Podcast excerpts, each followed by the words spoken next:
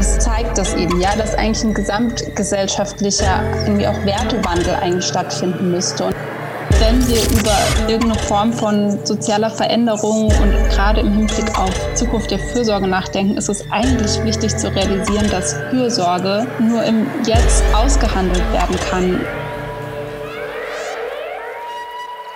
Offline, der Podcast der HFG Offenbach. Herzlich willkommen zur neunten Folge des Podcasts Offline. Und heute sprechen wir über ein Thema, über ein Thema auch der Zukunft, aber ein Thema, das besonders dieses Jahr wie kein anderes bestimmt hat. Ich meine nicht direkt das Coronavirus, sondern unsere gesellschaftliche Reaktion auf dieses Virus. Wir mussten uns wieder umeinander kümmern und füreinander Sorge tragen.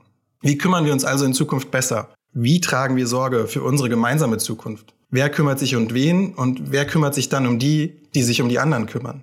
Das sind alles Fragen, denen wir uns heute annähern wollen. Und mein Name ist Felix Kosak. Ich bin der Host dieses Podcasts und heute habe ich mir Unterstützung dazu geholt in Form einer Co-Moderatorin, nämlich mit Irina Denkmann aus dem kuratorischen Team der Ausstellung aus heutiger Sicht, die im März im Museum für angewandte Kunst in Frankfurt eröffnen wird. Hallo Irina. Hi, hi Felix. Schön bei dir hier sein. Hey, und die Gästin, die uns heute virtuell zugeschaltet ist, ist Saskia Beiler. Saskia Beiler arbeitet als Kuratorin an der Schnittstelle von öffentlichen Raum, zeitgenössischer Kunst und sozialer Gerechtigkeit.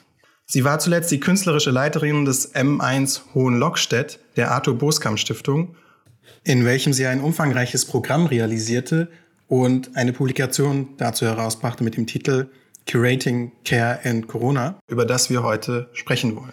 Hallo Saskia, herzlich willkommen. Hallo, schön, dass ich hier sein darf. Freue ja, mich. Schön, dass du gekommen bist virtuell. Um ins Gespräch zu kommen, starten wir mit drei Fragen, die ich mir überlegt habe, die du, Saskia, gerne schnell und kurz beantworten kannst. Erste Frage. Was würdest du mit einer Million Euro machen? Und du musst sie ausgeben. Du darfst sie nicht anlegen oder irgendwelche Spekulationsspielchen damit machen. Wahrscheinlich würde ich versuchen, verschiedene Dinge damit zu machen bin alleinerziehend mit kleinem Kind. Das heißt, so Zukunftsfragen, Altersvorsorge für ein Kind sorgen sind auf jeden Fall präsent und statistisch gesehen sind Alleinerziehende ja sehr hoch armutsgefährdet, auch in Deutschland. Ich glaube, bei 80 Prozent oder 70 Prozent liegt die Armutsgefährdung. Das heißt, wahrscheinlich würde ich tatsächlich irgendwas altersvorsorgemäßig machen, was für mein Kind zurücklegen. Und dann würde ich aber mit dem Rest durchaus schauen, soziale Projekte, künstlerische Projekte zu fördern. Ich weiß nicht, ob es vielleicht eine Art von Fonds sein könnte oder eine Art von kleiner Stiftung.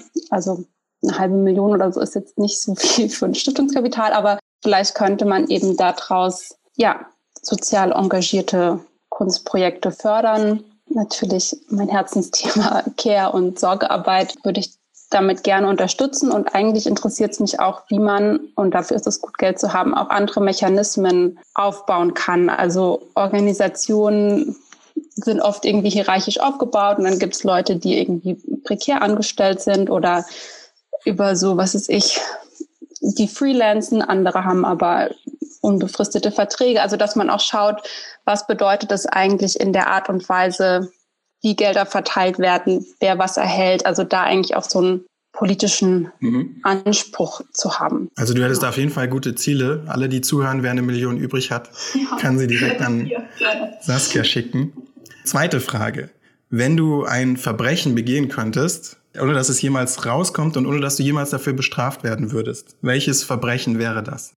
Tatsächlich denke ich jetzt spontan an Seenotrettung, die ja wirklich kriminalisiert wird. Und das ist absurderweise ja ein Verbrechen und das ist eine Art von Verbrechen, die nicht als Verbrechen gelten sollte und die, also ich oder wo ich dafür plädieren würde, dass das geschehen sollte, ohne, ja, kriminelle Konsequenzen dafür tragen zu müssen. Ja, auf jeden Fall auch schon wieder ein Verbrechen, dass es wert ist, begangen zu werden.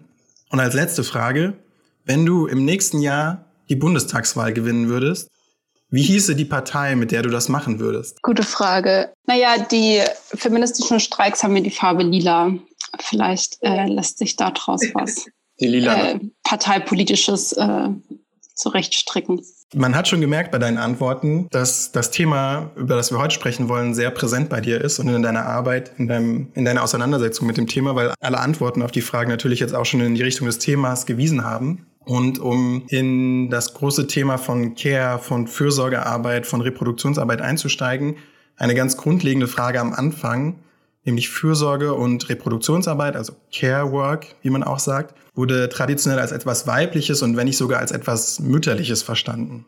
Zum einen wird Care in der Rolle der Mutter moralisch überhöht, zum anderen aber auch irgendwie gesellschaftlich immer wieder unsichtbar gemacht. Wie lässt sich das deiner Meinung nach erklären und wie lässt sich diese Festschreibung vielleicht auch durchbrechen? Das ist eine super Frage und sie ist total komplex und es gibt keine einfache Antwort drauf. Einer ja, der viel diskutierten Ansätze ist der von marxistisch-feministischen Theoretikerinnen. Eine prominente Figur ist da Silvia Federici, kennen vielleicht auch einige. Und da wird eigentlich dieser Übergang vom Feudalismus zum Kapitalismus als der Ursprung von dieser geschlechterspezifischen Arbeitsteilung angesetzt. Das heißt, durch quasi Privatbesitz, durch die Privatisierung von Land und Enteignung ist letztendlich dieser die Notwendigkeit entstanden für Familien, sich irgendwie aufzuteilen. Also dass meistens eben der Mann dann erwerbstätig sein musste außerhalb des Hauses, um überhaupt ja sozusagen Pacht und irgendwie Einkommen zu generieren. Und die Frau dann eben in den meisten Fällen zu Hause war mit den Kindern und das eigentlich in diese Unterteilung geführt hat von sogenannter reproduktiver Arbeit, zu Hause und produktive Arbeit. Das heißt, und das klingt erstmal total abstrakt, aber die produktive Arbeit ist eben das, was sozusagen eine Ware produziert, ja, die irgendwie verkauft werden kann und wo so ein monetär, monetärer Mehrwert entsteht. Und die reproduktive Arbeit ist eben das, was oft im häuslichen Umfeld passiert, was eben Kinder großziehen, waschen, kochen, putzen, was letztendlich eben unentlohnt ist und eben oft hinter verschlossener Tür, also unsichtbar ist. Und das Paradoxe daran eben, und das ist eben das Kern, die Kernkritik letztendlich auch von ähm, marxistisch-feministischen Theoretikerinnen, dass diese reproduktive Arbeit letztendlich die produktive Arbeit ermöglicht. Das heißt, ohne dass jemand zu Hause bleibt und irgendwie so das ja, neue ArbeiterInnen heranzieht, also Kinder großzieht oder eben sich ja, ums Kochen und so weiter kümmert, ist es auch nicht möglich, dass jemand anderes erwerbstätig ist. Und das hat in den 70er Jahren zum Beispiel zu einer Bewegung geführt in Nordamerika und Europa, äh, Wages for Housework, wo es eben darum ging, okay, Kapitalismus ist eigentlich basiert auf einem Paradox, nämlich dass diese reproduktive Arbeit produktive Arbeit ermöglicht. Und warum ist diese dann unbezahlt? Warum ist die unsichtbar. Und die haben dann eben so ein Fürsorgegehalt gefordert, was letztendlich so nicht stattgefunden hat. Aber die Notwendigkeit, darüber nachzudenken, ist in meiner Sicht eigentlich durch die Pandemie total deutlich geworden, weil da ist nämlich genau das passiert, dass plötzlich Schulen und Kitas geschlossen haben, ja, also sozusagen professionalisierte oder externalisierte Sorgearbeit als Infrastruktur weggefallen ist und Leute zu Hause auf die Kinder aufpassen sollten, denen was beibringen und aber Homeoffice auch noch nebenher leisten sollten. Und da wurde eigentlich ganz deutlich, das lässt sich so nicht vereinbaren, schon gar nicht über Wochen und Monate hinweg. Und dann ist in Deutschland wurde ein, wie heißt das, Lohnfort Lohnentgeltfortzahlung Gesetz. Ja, richtig. ja, Lohnentgeltfortzahlungsgesetz erlassen, wo es eben genau darum geht, dass ein gewisser Betrag in der Höhe vom ALG-Einsatz von dem Gehalt weiter bezahlt wird, wenn man aufgrund von Sorgearbeit nicht seinem Beruf nachgehen kann. Und das finde ich total interessant, dass eigentlich durch die Pandemie dieses kapitalismuskritische Argument bestätigt wurde, ohne dass natürlich das jetzt aus einer feministischen ähm, Herangehensweise jetzt von der Bundesregierung ähm, getan wurde. Das heißt, wir haben auch heute noch, obwohl das Mittelalter eine Weile her ist, eigentlich immer noch mit dieser geschlechterspezifischen Arbeitsteilung zu tun, die dann im 19. Jahrhundert auch mit einem ideologischen Überbau äh, bestärkt wurde. Im viktorianischen Zeitalter durch eben dieses Ideal der Frau, der Mutter, in, also in Verbindung von Häuslichkeit, wo die Frau auch als Engel im, im Haus bezeichnet wurde, die sich eben selbstverständlich um alles kümmert. Und daraus entsteht dann eigentlich diese, die du ja auch angesprochen hattest, Felix, diese moralische Überhöhung, ja, also dass die Mutter oder die Frau auch im Allgemeinen eigentlich diesen, diesen, diese fürsorgliche Natur in sich trägt und dass das ihrem Wesen entspricht. Und da könnte man auch sagen, gut, 19. Jahrhundert ist jetzt ein Weilchen her, das tangiert uns heute nicht mehr. Aber wenn wir uns aktuelle Statistiken anschauen, dann funktioniert unsere Gesellschaft irgendwie weiterhin nach diesen, nach diesen Grundvorstellungen. Ja, also 91 Prozent der Alleinerziehenden sind Frauen, also dem Vermütter. Das heißt, dass irgendwie immer noch so dieser, dieser Grundgedanke, dass Frauen irgendwie Sorgearbeit zu leisten haben oder das vielleicht auch besser tun, dass der immer noch vorherrscht. Und auch in Ehen, also da gibt es auch vom Bundesamt der Statistik von 2017 eine Analyse, dass in Ehen mit Kindern die Frauen natürlich sehr viel mehr in Teilzeit arbeiten als Männer. Und die genauen Zahlen sind, dass Männer sechs Prozent in Teilzeit arbeiten und 94 Prozent in Vollzeit und die Frauen, glaube ich, 71 Prozent in Teilzeit. Das heißt, wir haben auch heute noch das ungemeine Ungleichgewicht zwischen welches Geschlecht sozusagen der reproduktiven Arbeit nachgeht und welche der produktiven. Und das heißt, auch bis heute ist eigentlich dieser Widerspruch von unsichtbarer und sichtbarer und unentlohnter und entlohnter Arbeit noch total vorherrschend und überhaupt nicht aufgelöst. Interessanterweise noch eine kleine Anmerkung zu, äh, zu die Statistiken, die du verwendet hast, dass ich habe ein, eine Statistik aus 2020 äh, gefunden, wo eigentlich steht, dass theoretisch wären die jungen Väter bereit, äh, in Teilzeit zu gehen. Theoretisch bejahen diese Gedanken 45 Prozent der Väter. Aber jetzt endlich, meine, äh, meine Zahlen sind noch schlimmer als deine, 2,7 machen es. Und da frage ich mich, warum, und die äh, Studie sagt, dass die Entwicklung, äh, der Grund dieser Entwicklung ist hauptsächlich ökonomische Natur, Natur, dass die Väter entscheiden sich, das eben nicht zu machen, weil es mit Verkürzung der Gehalt zu tun hat. Und da denke ich mir, in profitorientierter Gesellschaft, sogar wenn die egalitären Standards, äh, Standards steigen und Bereitschaft bei junger Leute da ist, ist es tatsächlich super schwierig, da, äh, diese Wende hinzukriegen. Uh, und darüber werden wir noch äh, in Bezug auf Zukunft reden. Ja? Äh, ich finde das erstaunlich, dass solche Studien äh, gerade kurz vor Corona kamen und jetzt in Corona natürlich bestätigt wurden, dass dass sobald schwierige Situationen kommt, wie ein Geburt des Kindes oder äh, Krise, dass sofort die Standards äh, zurück zu traditionellen kommen. Also genau, was du ansprichst, zeigt eben auch, dass es unmöglich ist, eigentlich Fragen der Fürsorge oder Sorgearbeit ohne die Verstrickung mit Kapital zu denken. Ähm, also dass eben letztendlich das kapitalistische System, in dem wir leben, uns immer wieder dazu zwingt, eigentlich nach diesen ökonomischen Faktoren zu entscheiden und dass eben diese, ja, und diese geschlechterspezifische Arbeitsteilung irgendwie immer wieder forciert und dass es ganz schwierig ist, letztendlich da auch dann auszubrechen. Danach hattest du ja auch gefragt, Felix. Also das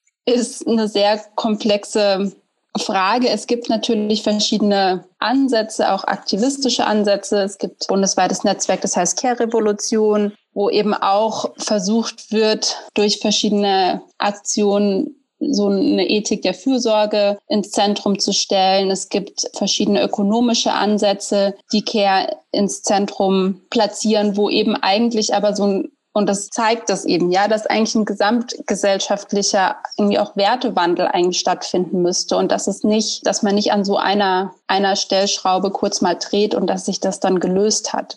Ja, mich fasziniert auch immer, wie sich das Ökonomische mit diesen normativen Festschreibungen verknüpft, also mit diesen Rollenbildern. Und das Buch von Silvia Federici heißt ja auch so schön Caliban und die Hexe. Und die Hexe wäre ja so eine weibliche Figur, weil eigentlich traditionell gibt es keine männlichen Hexen. Die so eine Art von Festschreibung ist für eine Frau, die eben Kinder frisst und sich selbst ermächtigt oder andersrum sich selbst ermächtigt und dabei aber eben auch Kinder frisst. Und die andere Festschreibung wäre die Rabenmutter, wo ich jetzt auch seltener die Formulierung Rabenvater gehört habe. Also eine Frau, die ihrer Karriere nachgeht und darüber ihre Kinder vernachlässigt. Also diese normativen Festschreibungen finde ich schon immer faszinierend in diesen Rollenbildern. Ja, total. Also das ist, also ich merke das auch selbst in meinem Alltag, dass ich gewisse Worte eigentlich anders hinterfragen muss. Also es gibt ja auch das Wort Familienvater und man sagt eigentlich nicht, eine Familienmutter ist was ist ich bei dem Autounfall gestorben. Ja, also es gibt dann, es gibt einfach gewisse Konnotationen, die sich in so Begriffen irgendwie festschreiben, wo dann klar auch mit einer Wertigkeit verbunden ist. Und eigentlich ist die These, solange nicht diese ganzen Wörter austauschbar sind, ja, solange Mutter und Vater oder Mann und Frau oder Rabenmutter und Rabenvater nicht das Gleiche bedeuten, können wir eigentlich davon ausgehen, dass Geschlechterungleichheit weiterhin existiert. Um auch das Thema Care nochmal, ich weiß, heute im Podcast werden wir viel über das Kuratieren, also viel auch über Kunst sprechen, wohl auch im erweiterten Sinne über Kunst. Aber ich würde gerne noch eine kleine Designfrage einwerfen, wie ihr dazu steht, weil das wird gerade heiß diskutiert. Man könnte jetzt natürlich auch den Ansatz wagen, also auch irgendwie marxistisch, utopisch, die Care-Arbeit zu automatisieren und durch Roboter ersetzen zu lassen. Also es gibt ja schon diese seltsamen also Robben, die in Pflegeheimen eingesetzt werden, um sozusagen menschliche emotionale Nähe zu simulieren. Also auf eine Art und Weise Fürsorgearbeit zu automatisieren. Und gleichzeitig wird die dann auch wieder irgendwie, muss die natürlich niedlich sein und irgendwie putzig und sind so kleine weiße, flauschige Robben im Design. Wie steht ihr dazu? Oder was denkt, was haltet ihr davon? Irgendwie wird da moralisch viel ausgeklammert und es ist auch wieder interessant, eben diese Verniedlichung in dieser Verdinglichung mit dabei zu haben. Aber es stellt uns natürlich vor interessante Herausforderungen auch wieder. Inwiefern äh, solche Sachen lassen sich automatisieren und inwiefern das ist ethisch? Wobei, wenn die Nachfrage deutlich größer ist als als die ähm, Fürsorgemitarbeiterin da ähm, mithalten können, dann ist die Frage, was, was ist dann besser?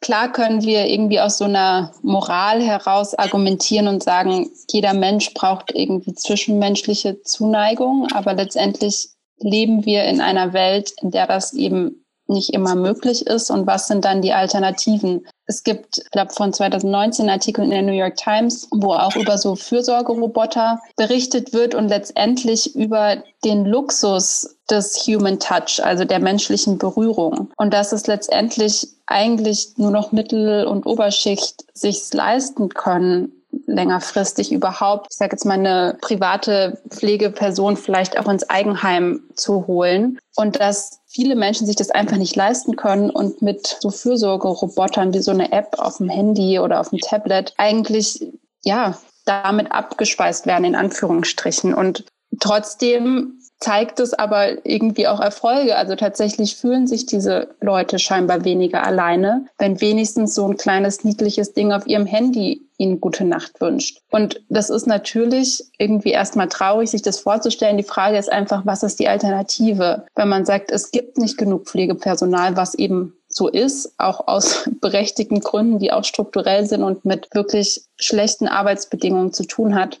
Was macht man dann mit den Menschen, die Fürsorge brauchen? Was sind da dann die Lösungsansätze?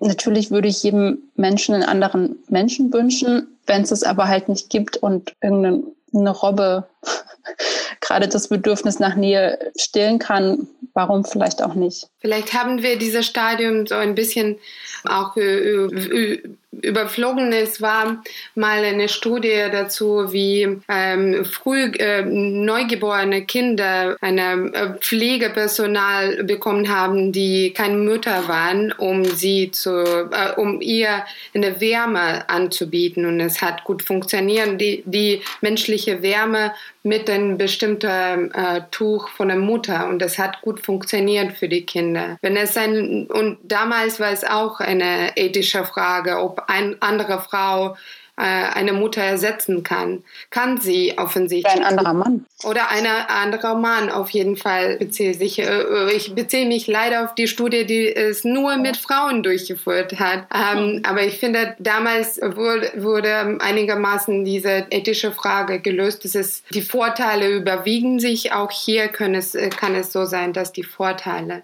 werden äh, größer als die Nachteile. Das ist schon interessant, dass dieses Feld, was irgendwie immer unsichtbar gemacht wird, sobald man dann genauer hinschauen muss und dann an so komplexe Fragen rangeht, wie lässt sich das zum, vielleicht auch automatisieren, dass man da in so Dilemmata kommt, wo man sich fragt, ob es vielleicht, also ob es dann da vielleicht auch noch der Grund drin lag, dass es unsichtbar gemacht worden ist in, the first place. Also diese ganzen ethischen Fragen, also die dann aufgebrochen werden, sobald man an dieses Thema rangeht. Ja, auf jeden Fall. Also ich schreibe ja auch meine, meine Doktorarbeit zum Thema Kuratieren und Care und sobald man da anfängt, so ein bisschen tiefer sich einzulesen und Sachen zu hinterfragen, stößt man eigentlich nur noch an Widersprüche, wo man, wo man auch nicht mehr genau weiß, okay, wie löse ich die eigentlich gedanklich auf? Wie geht man damit um? Und letztendlich habe ich trotzdem das Gefühl, dass eigentlich diese Spannungsfelder, die sich da auch auftun, produktiv sein können. Also gerade jetzt auch nochmal für eine kuratorische oder eine künstlerische Praxis kann aus diesem Spannungsfeld oder aus so einem Feld von Widersprüchlichkeiten auch wirklich was Spannendes entstehen.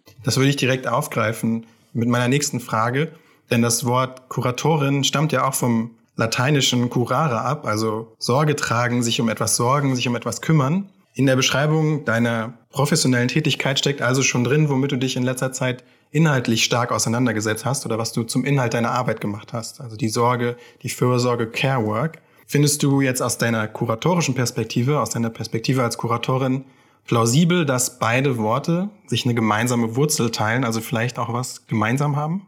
Ja, auf jeden Fall haben die beiden Felder viel gemeinsam und auch gemeinsame Widersprüche.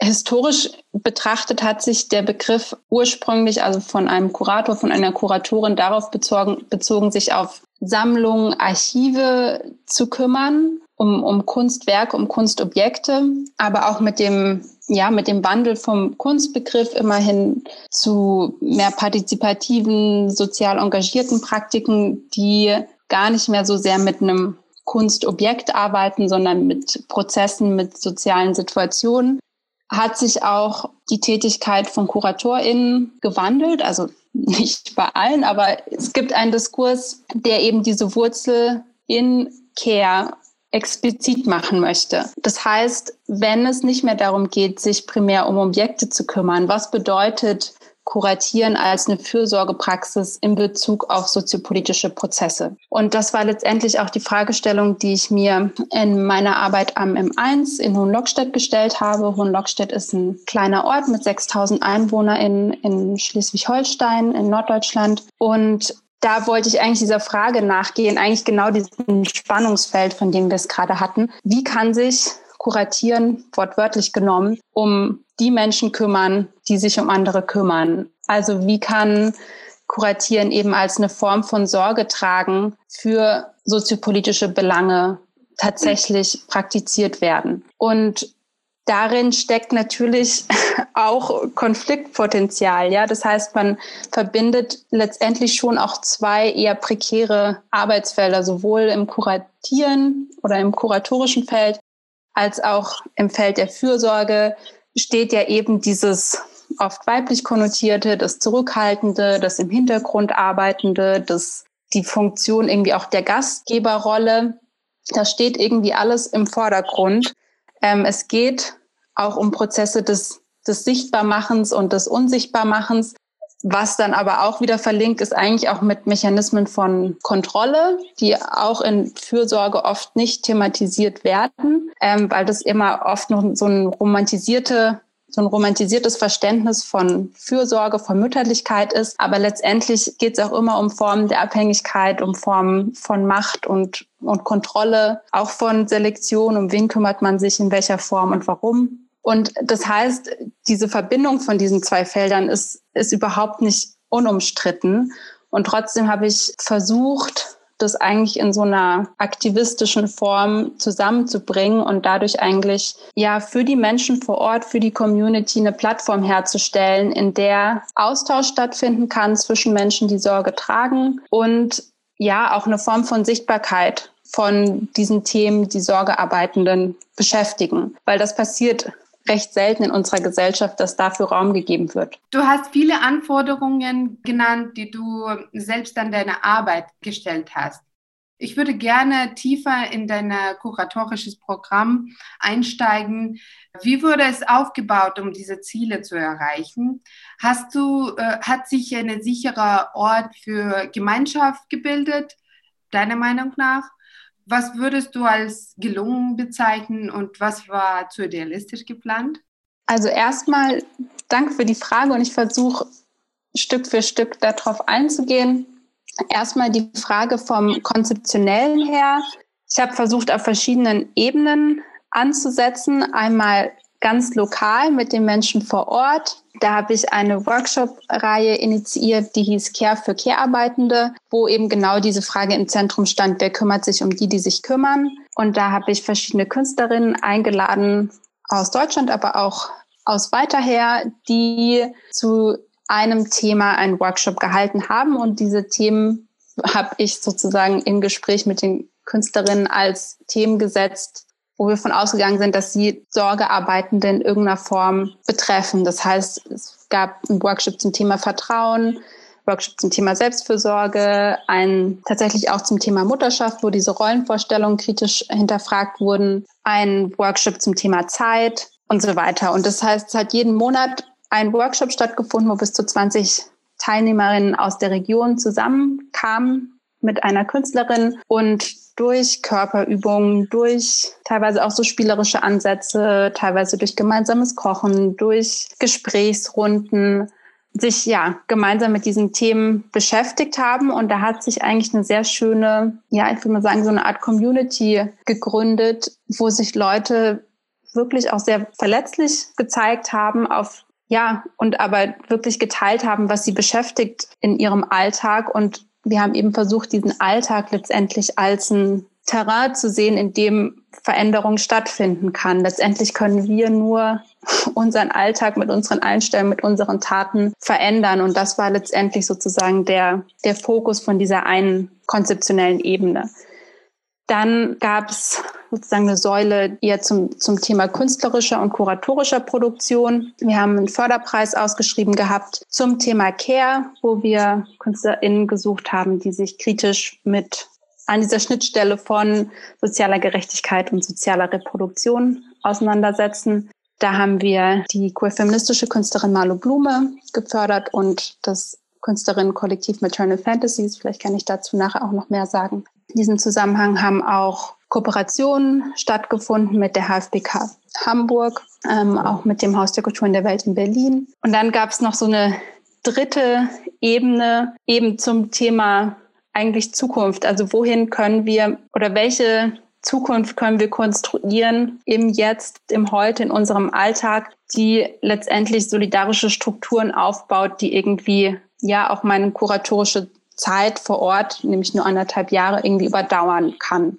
Und da gab es dann zum Beispiel eine Erzählcafé-Reihe, die hieß Holo Miteinander. Holo ist die Abkürzung von Hohenlockstedt, wo eben genau auch in regelmäßigen Abständen die Leute vor Ort dazu eingeladen wurden, persönliche Geschichten erzähl zu erzählen, sich auszutauschen mit Menschen vor Ort, die schon Initiativen gegründet haben. Das heißt auch immer eine Form von Solidarisierung mit bereits bestehenden Aktionen und mit vorhandenem Wissen in der Community. Und genau, die wurden moderiert, professionell. Das war uns auch wichtig.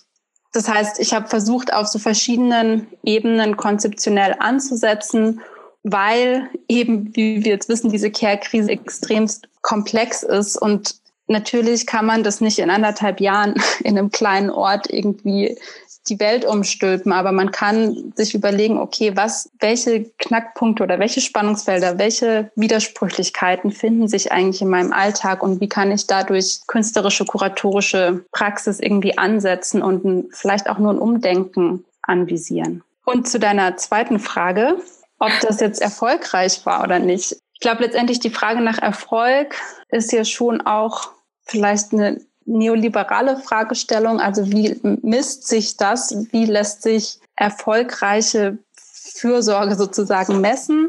Ich würde sagen, das lässt sich so nicht messen, aber das Gefühl, das aufkommt, wenn wir da um den Tisch rumsitzen, 20 Leute aus dem Ort da sind, zwischen 85 und 15 Jahre alt, die persönliche Geschichten teilen, die sich aufeinander einlassen, die sich respektvoll zuhören, die ganz verschiedene Erfahrungsschätze zusammenbringen.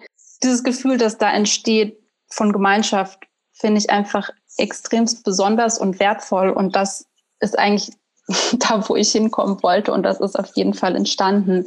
Wie sich dann quasi ein Erfolg misst, ja, ob das jetzt nur erfolgreich war, wenn sich selbst organisiert weiterträgt, das ist letztendlich außer meiner Kontrolle. Also da muss, das muss aus der Gemeinschaft getragen werden. Auf jeden Fall. Du hast denn äh, angeboten, die ihre Geschichte zu erzählen und das ist natürlich ähm, schon seitens äh, Ko Kuration auf jeden Fall eine, Fürsorge, eine Akt der Fürsorge. Deswegen ist es, äh, danke, dass, dass du hingewiesen hast, dass äh, ob es gelungen oder nicht gelungen ist, schon eine neoliberalistische Frage. Aber das ist allein schon die Tatsache, wie du sagst, dass es stattgefunden hat, ist ein, eine Fürsorge.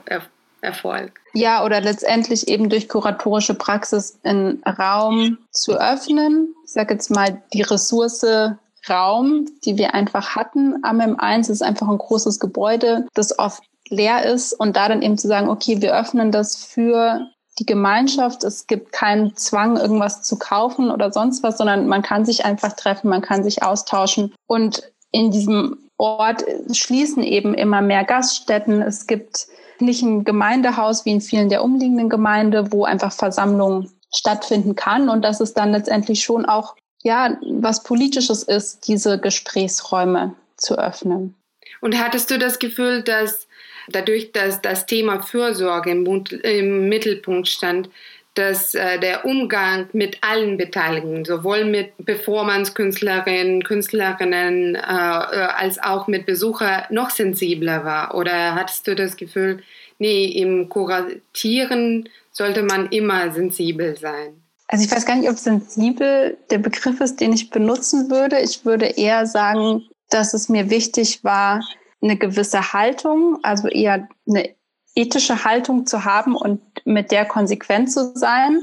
Mhm. Das hat für mich bedeutet, wie kann ich möglichst wenig Ausschlüsse produzieren? Also wie können an einem Workshop-Wochenende, das kostenlos ist, Menschen teilnehmen, die zum Beispiel Kinder haben und vielleicht auch Kinder mit Behinderungen. Wie können wir die Teilnahme ermöglichen? Das heißt, wir haben einen Raum eingerichtet, so einen Spielraum eingerichtet. Wir haben immer eine Tagesmutter bezahlt, die da ist. Teilweise gab es dann auch Gespräche darüber, wenn eben Menschen Kinder zu Hause hatten mit einer Behinderung, ob wir vielleicht auch noch mal jemand anderen bezahlen, der bei denen zu Hause das macht. Also, dass man guckt, okay, wenn jemand teilnehmen möchte, was hindert die Person dran? Wie können wir diese Person unterstützen? Es gab immer bei allen Workshops und auch bei den Erzählcafés eine gemeinsame Mahlzeit. Das ist einerseits eine soziale Zeit, aber auch natürlich eine Möglichkeit, das einfach zugänglich zu gestalten für Leute. Dann würde ich auch sagen, die Ansprache, also wie wird was kommuniziert, da muss man das auch schon mitdenken. Ja, wenn ich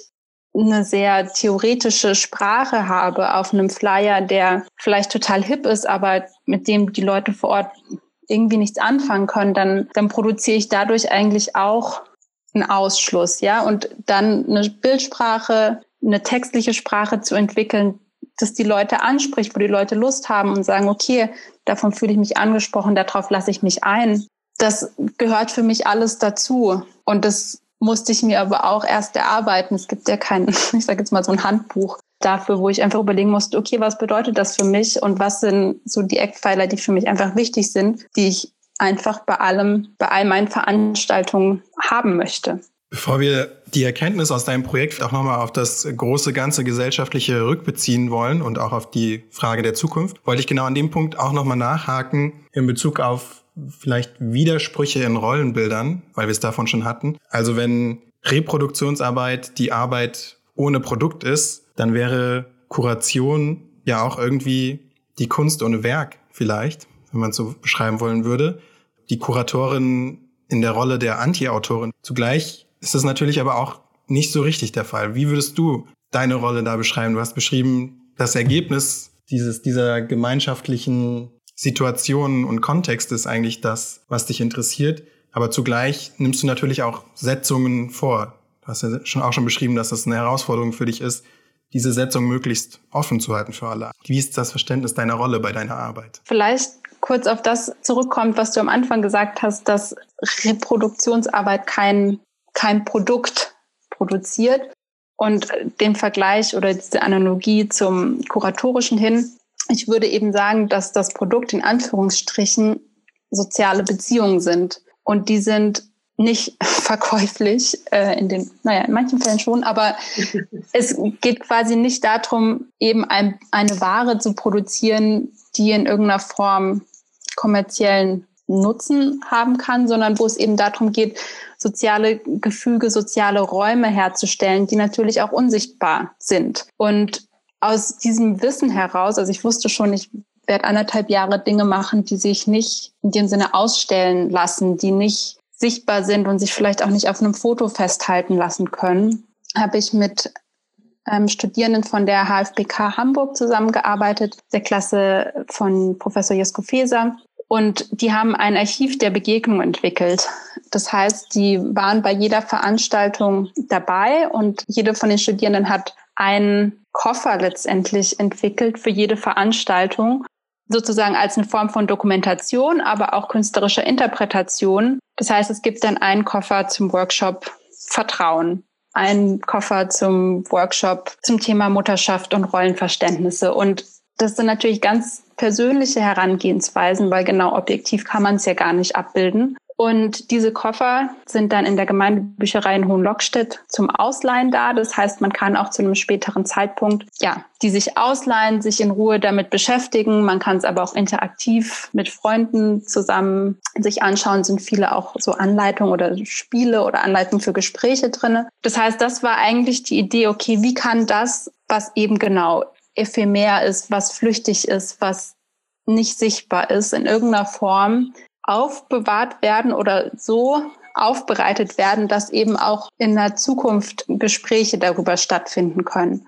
Genau, und das war zum Beispiel eben ja einfach ein kuratorischer Ansatz, der das versucht hat, diesen Widerspruch irgendwie produktiv zu machen vielleicht. Und ich kann mir ganz äh, gut vorstellen, dass so ein Koffer wird äh, in der Bücherei bestellt und genau an dem Geburtstag äh, angeliefert und alle an dem Geburtstag Beteiligte irgendwelche Social Muscle Club durchführen, wo die ihre Bedürfnisse auf den Zetteln draufschreiben müssen und die, die Dinge dann einander anbieten, ja? Was du erwähnst, dieser Social Muscle Club, das war eben die Eröffnungsveranstaltung am M1 im Frühjahr 2019. Da kam auch Jill Emerson, eine der Gründerinnen von dem Social Muscle Club. Das ist ein eine Künstlerinneninitiative, bei dem es darum geht, die sozialen Muskeln zu trainieren, also das Nehmen und Geben zu üben, indem man auf einen Zettel aufschreibt, was man geben kann und was man braucht. Und dann wird das quasi verteilt. Also man kann dann sagen, ah ja, den Fahrradreifen brauche ich oder ich habe, ich kann einen Kuchen backen und so weiter. Den Möglichkeiten sind da keine Grenzen gesetzt und das war eben so ein sehr festlicher oder freudig festlicher Eröffnungsnachmittag am M1, wo es eben auch darum ging, so die sozialen, die so mikrosoziale Support Networks eigentlich zu unterstützen oder zu stärken ich fand es extrem gut, wie die Koffer an sich gemacht wurden. Ich hatte das Gefühl, dass es wirklich eine Alternative zur Digitalisierung der äh, Veranstaltungen. Ich hatte das Gefühl, dass man wirklich äh, Veranstaltungen im digitalen Raum nur mit Augen erfährt oder mit, mit, so mit Ohren, aber nicht das Gefühl hat, so taktile Gefühl hat, dass man ne, gedanklich oder geistlich da mitmacht. weil es so eine passive Stelle, wenn man das alles anschaut und wenn man Koffer hat und alles so aufmacht und liest und anderen erklärt. Äh, schade, dass es nur in Hohenlockstedt Bibliothek jetzt vorhanden ist, aber wir können es weiterführen. Ich würde mir natürlich wünschen, dass es weiter zirkulieren kann und tatsächlich, so wie du auch ansprichst, ist die Kulturbranche ja schon auch in Zugzwang, letztendlich Formate zu entwickeln, die auch in der Pandemie irgendwie Zugänglichkeit schaffen können. Und genauso wie es jetzt eben Essen to go gibt, ist es vielleicht tatsächlich irgendwie mobile Archive oder Kunstwerke, interaktive Koffersets zur Verfügung zu stellen, die eben eine Auseinandersetzung mit gesellschaftsrelevanten Themen trotzdem ermöglicht. Und ähm, wenn irgendwer auf uns zukommen möchte mit Kooperation, dann sind wir da sehr offen für. Wir haben die aktuelle Situation gerade auch schon angesprochen mit den Herausforderungen der oder den, den, Versäumnissen der Digitalisierung von Kunst und welche andere Alternativen es gäbe, weil wir sprechen natürlich auch wieder digital über einen Videocall. Und ich würde diese Situation gerne nochmal nutzen, um auf die, die, die Gesellschaft als Ganzes wieder den Blick zu werfen, ausgehend von deinem Projekt. Ähm, nämlich die Frage, wir sind jetzt gerade im zweiten Lockdown und irgendwie fühlt sich dieses Mal alles ein bisschen trister oder grauer an als vorher. Ich weiß nicht, ob es nur am Wetter liegt oder ob das auch eine gesellschaftliche Stimmung wieder gibt, weil im ersten Lockdown gab es natürlich noch diese ganzen, das Klatschen vom Balkon. Es gab viele äh, Unterstützungsbekundungen. Es wurde Aufmerksamkeit eben für Care Work generiert. Aber irgendwie habe ich das Gefühl, dass wir den Moment verpasst haben, wirklich Maßnahmen einzuleiten, um auch systemrelevant und nachhaltig Veränderungen herbeizuführen. Und jetzt stecken wir im zweiten Lockdown und es fühlt sich alles ein bisschen trister an als zuvor. Also wie, wie schaffen wir es als Gesellschaft, gesamtgesellschaftlich, das Wissen über die Relevanz dieser Berufe, die dann sogenannte systemrelevante Berufe waren, auch in Taten umzusetzen, wirkliche Strukturen zu überführen? Wie können wir uns in der Zukunft als Gesellschaft besser kollektiv umeinander kümmern? Wie kann man sich professionell umeinander kümmern? Und welche Rolle spielen dann vielleicht hierbei auch Kunst und Kuration? Ich finde es total interessant, dass du ansprichst, eben diese Unterschiede vom ersten und vom zweiten Lockdown. Eben das, was passiert ist mit dem Klatschen für Pflegekräfte, wurde am Anfang ja sehr euphorisch aufgenommen und letztendlich dann aber meiner Meinung nach auch zu Recht kritisiert, weil es eben, ich sage mal, eine oberflächliche Form der Anerkennung ist, die aber keinen strukturellen Wandel mit sich zieht, ja. Das sind die Leute, die in Krankenhäusern arbeiten, die in der 24-Stunden-Pflege zu Hause sind, die in Kitas arbeiten, in Schulen mit Hygienemaßnahmen und so weiter. Die sind einfach am Anschlag, haben oft wirklich sehr, ja, schlechte, prekäre Arbeitsbedingungen und das Klatschen ist natürlich nett, aber das bringt keinen Lohn auf, auf ihre Konten und auch nicht mehr Personal in, in die Klinik. Und tatsächlich ist es eine relevante Frage, was hat sich eigentlich getan? Man kann jetzt schon argumentieren, okay, es sind ein paar Monate verstrichen. Wäre das Zeit gewesen, um strukturelle Änderungen vorzunehmen? Es gibt in der Zwischenzeit, soweit ich das weiß, ich habe einen Artikel gelesen, aber eine tarifliche Erhöhung oder Tarifvertrag für Pflegepersonal in Krankenhäusern, sofern sie eben in öffentlichen Trägern sind. Das heißt, kirchliche und private fallen da erstmal raus. Dann gibt es irgendwie nochmal Tarifverträge für die Altenpflege. Das heißt, es ist eher so eine Art Flickenteppich, wo auch wieder einige durchs Raster fallen. Und was das mit Kuratieren zu tun hat, ist letztendlich, dass kuratorische Praxis ja schon auch Sichtbarkeiten produzieren kann. Das ist ja auch eine, eine Kunst des Zeigens, des Deutens, des Selektierens von, worauf richte ich meine Aufmerksamkeit oder auch im, im feministischen Diskurs ist diese Sichtbarkeit und Anerkennung eigentlich schon auch ein Ziel. Aber ich finde, eben im zweiten Lockdown sind wir schon auch bei der Erkenntnis angekommen, dass es, das reicht halt nicht. Letztendlich reicht es nicht, dass wir jetzt alle wissen, dass Sorgearbeit in der Krise ist und somit auch unsere Gesellschaft in der Krise ist, sondern die Frage ist dann, was sind andere kollektive Handlungsmöglichkeiten, was für andere Strukturen können geschaffen werden. Und ich habe eben in meinem kuratorischen Programm das, das Abschlusssymposium hieß Infrastrukturen des Zwischenmenschlichen, wo es eben darum ging, im Lokalen anzusetzen und zu schauen, was für aktivistische, künstlerische Ansätze sind da, um eben auch Gesellschaft neu zu denken oder anders auszuhandeln. Natürlich sind das eben kleine lokale Ansätze, aber ich glaube, dass es wirklich darauf ankommt, dass wir gucken, wo ist in unserem Alltag das Potenzial, Dinge anders zu verhandeln, anders zu strukturieren, dass sich dann vielleicht gesamtgesellschaftlich was ändert. Und es sollte auf jeden Fall weiterhin Druck geben, dass sich auch auf politischer Ebene in den Strukturen, wie das Gesundheitswesen organisiert ist, was ändert. Weil es, das wird sonst, sonst kommen wir nicht raus aus dieser Krise. Also auch aus dieser Krise der Fürsorge nicht um deine Gedanken ein bisschen zu kommentieren, würde ich sagen, ja, diese Care-Krise kommt ja nicht zum ersten Mal, ähm, sondern es passiert immer wieder und das letzte große war in 2008. Und da war es nicht so bewusst für den Rest der Gesellschaft, dass es so schlimm in der, äh, der Fürsorgebranche äh, abspielt. Und jetzt, ähm, da sehe ich da zum Beispiel eher positive Entwicklung, dass diese notwendige, oberflächliche, aber notwendige Schritt, dass die, dass die breiter breiter Masse oder breiter, breites Publikum darüber bewusst äh, wird, äh, breiten Publikum darüber bewusst wird, dass es diese, diese Probleme gibt und deswegen Klatschen ist ein zwar nicht so, nicht so produktiv, aber notwendige Maßnahme, um weiterzugehen, meiner Meinung nach. Und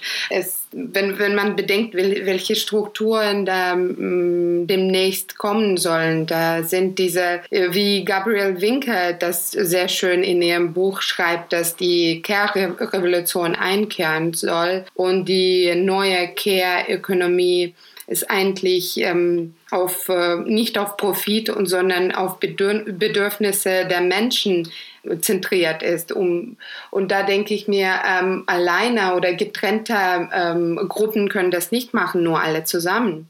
Genau, da gibt es auch ein schönes Zitat von Nancy Fraser, die eben auch sagt, dass das gar nichts, es ist nichts Neues, sondern dass eben Kapitalismus eigentlich die Care-Krise permanent verursacht. wieder verursacht, hervorruft. Und sie sagt eben auch, dass es ganz viele soziale Bewegungen gibt, die aber alle unter verschiedenen Labels laufen. Ja, also sagen Black Lives Matter, Fridays for Future, verschiedene soziale Bewegungen, ja, auch irgendwie die Bewegung von in der Pflege, wo es eben um mehr Personal gehen soll als um, oder Pflege um Menschen als um Profite. Und sie sagt aber, dass letztendlich sich diese sozialen Bewegungen nicht unter dem Label von Care oder von Fürsorge verstehen. Und wenn sie aber verstehen würden, dass sie eigentlich alle um bessere Bedingungen von sozialer Reproduktion, also von Zugang zu Land, von ja, diskriminierungsfreien Formen des Zusammenlebens, dass das eigentlich alles das gleiche Ziel ist, dass dann eine enorm große mächtige, in Anführungsstrichen, Bewegung entstehen würde. Und das finde ich eigentlich total interessant. Also zu überlegen, was ist, wie können sich diese verschiedenen kleineren Struggles eigentlich zusammenfinden und was wirklich, dann wirklich auch was, was wuppen und was verändern. Du hast ja auch in deinem Projekt viele ich würde es mal Mikro-Utopien umschreiben, viele solche Räume von äh, gewaltfreier Kommunikation und von äh, Hierarchie reduzierte Räume erzeugt, in denen diese neuen Strukturen der Fürsorge möglich sind. Und wir planen für unsere Ausstellung im Museum Angewandte Kunst natürlich auch unterschiedliche Workshop-Formate. Über eins haben wir schon gesprochen mit Isabel Ratzinger, ein Workshop zum Scheitern. Also Formate, in dem gewaltfreie Kommunikation möglich sein sollte, in denen wieder sowas mikro-utopisches durchscheinen kann. Und ich frage mich jetzt aber, wie könnte man das diese, diese fragilen Konstellationen in Ausstellungen, in Museen, in diesen Kontexten, wie könnte man die auf den gesamtgesellschaftlichen Kontext übertragen? Wie könnte man diese Formate skalieren, um gesellschaftlichen Wandel zu bewirken? Und ich schließe eine ganz provokante Frage dran an. Ich möchte damit jetzt keine Selbstbeweihräucherung hervorrufen, aber die Frage wäre, ist Kuratieren vielleicht systemrelevant? Also erstmal und eben vielleicht sieht Irina das auch so, dass der Begriff systemrelevant ist problematisch, weil was für ein System und wessen System und vielleicht will ich das gar nicht erhalten. Aber zu deiner Frage, lässt sich das hochskalieren, sozusagen vom Kleinen aufs Große und damit dann irgendwie potenzieren. Ich glaube tatsächlich, dass ein enormer Wert und auch irgendwie eine Kraft in diesem Lokalen liegt. Und wenn, ich sage jetzt mal, im sehr idealisierten Hochrechnung, ja, aber wenn wir alle lokal verantwortungsvoll handeln, dann ist das auf der Skalierung des großen Ganzen extremst wirksam, ja. Und wir können, wir können nicht mehr tun, als uns selbst in unserem Umfeld letztendlich eben diese Mikro-Utopien versuchen zu leben. Und ich glaube, dass in einer Hochskalierung ja vielleicht auch die Gefahr liegt, dass, dass Sachen verwässern oder vielleicht nicht mit der gleichen Brennschärfe ankommen, ja. Und deswegen, ich würde das gar nicht das Lokale als weniger wirksam sehen, sondern wirklich als der, als die Verortung, in der ich tätig sein kann und die irgendwie auch Potenziale dann entfaltet, andere irgendwie dazu zu motivieren, damit zu machen. Was letztendlich wichtig ist, wenn wir über irgendeine Form von sozialer Veränderung und gerade im Hinblick auf Zukunft der Fürsorge nachdenken, ist es eigentlich wichtig zu realisieren, dass Fürsorge nur im Jetzt ausgehandelt werden kann. Es ist nicht planbar, was Fürsorge morgen bedeuten kann. Wir wissen nicht, wie dann die Welt ist. Und auch in der Planung jetzt, wann wir uns treffen für den Podcast, da kam eine Quarantäneanordnung dazwischen ja, dann bin ich alleinerziehend, muss irgendwie mein Kind versorgen, weiß nicht, wohin ich es bringen kann. Das sind alles Dinge, es, es ist quasi nicht planbar und es ist quasi nur im Jetzt, wo wir sagen können, okay, da kann ich so und so Fürsorge organisieren oder Fürsorge praktizieren. Und vielleicht das Einzige, was sozusagen so eine zukünftige Richtung aufweisen kann, ist so ein ethisches Grundverständnis der Fürsorge. So eine Haltung, eine politische Haltung der Fürsorge zu entwickeln, die dann die eigene Praxis, das eigene Handeln, das eigene Denken strukturiert oder leitet. Für mich skalieren äh, ist ein bisschen mit, mit der Tatsache verbunden, wie viele Leute, wenn ich das präsentiere, wie viele Leute fühlen sich angesprochen. Ich habe das Gefühl, dass die Hälfte der Gesellschaft früher oder, oder später durch Fürsorgefragen, äh, die Fürsorgefragen erlebt, äh, ob man um eigene Eltern sich kümmern muss, um kleinen Bruder, um Kinder oder ob man dann parallel zur Familie arbeiten muss, dann wird es klar, dass jeder in Art und Weise, wie man das anspricht, hat man dann das Potenzial, jeder zu, äh, mitzunehmen, da wo die Leute gerade sind. Und was die systemrelevant, das ist natürlich, das ist natürlich äh, interessant, dass es, dass der Begriff ursprünglich aus Bankbereich kommt und vor 2009 mh, hm, ausschließlich für, für als die, nur die großen Banken als systemrelevant bezeichnet wurden. Und das, das, das war so in ein Wort äh, speziell für ökonomische äh, äh, Beziehungen. Warum auf einmal sind die anderen Berufe so eine Überprüfung durchgehen sollen? Das, das wäre meine Frage. Was vielleicht wichtig ist, wenn man sich nochmal diesen Begriff anschaut, systemrelevant, dann ist, oder wenn man den nochmal zurückführt auf das, was ich erwähnt hatte mit den Wages for Housework, mit der Bewegung in den 70er Jahren. Es ist ja letztendlich schon das Argument gewesen, ja, dass durch Sorgearbeit im, im häuslichen Kontext oder im privaten letztendlich das die Wirtschaft, die offizielle Ökonomie da draußen in Anführungsstrichen überhaupt erst ermöglicht wurde. Und der Begriff systemrelevant spiegelt das in der Form schon wieder, dass eben nichts ohne diese Sorgearbeit funktionieren kann. Und das finde ich tatsächlich schon als also so kritisch man dem Begriff auch gegenüberstehen kann, möchte, soll, ist es schon wichtig, dass das in der Form zumindest mal ins öffentliche Bewusstsein kommt, dass ohne eigentlich diese Fürsorgearbeit in den vielfältigsten Facetten von Schule, Kindergarten, häusliche Pflege, Krankenhäuser, dass dann eigentlich nichts läuft. Wenn das allein schon die Erkenntnis durch die Pandemie ist, dann ist da auch schon viel getan, weil letztendlich und so Joan Troncho, eine der Theoretikerinnen der Care Ethics, sagt eben auch, wir alle sind Fürsorge bedürftig mhm. und wir alle geben Fürsorge. Alle. Und das ist eben, wir auch oft als ja, weiße, privilegierte Menschen irgendwie denken, okay, das, das tangiert uns nicht und ähm, Fürsorge empfangen auch mit einer Form von irgendwie Verletzlichkeit oder Schwäche irgendwie assoziiert wird. Und das, das geht uns ja nichts an, aber genau das ist ein falsches Denken, weil letztendlich basiert Menschheit und auch das Zusammenleben mit der Umwelt auf wechselseitige Abhängigkeit. Wir alle brauchen einander. Und deswegen sollten wir auch mit diesem Verständnis gesellschaftlich an andere Menschen herantreten. Ja, ich glaube, wir haben uns auch in diesem Gespräch ganz gut umeinander gesorgt, würde ich jetzt mal behaupten. Und ich muss mich aber ein bisschen um die Zeit auch sorgen als Moderator dieses Podcasts und die ist auch schon ein bisschen fortgeschritten. Deswegen hätte ich zum Abschluss, jetzt wo wir so über die ferne Zukunft gesprochen haben, über das große Ganze, inspiriert von dir, Saskia, auch nochmal den Blick aufs Kleine, aufs Lokale richten. Die Frage, was ihr eigentlich morgen vorhabt. Lass uns doch nochmal über morgen ganz konkret sprechen. Was sind eure Pläne für morgen? Hm, morgen.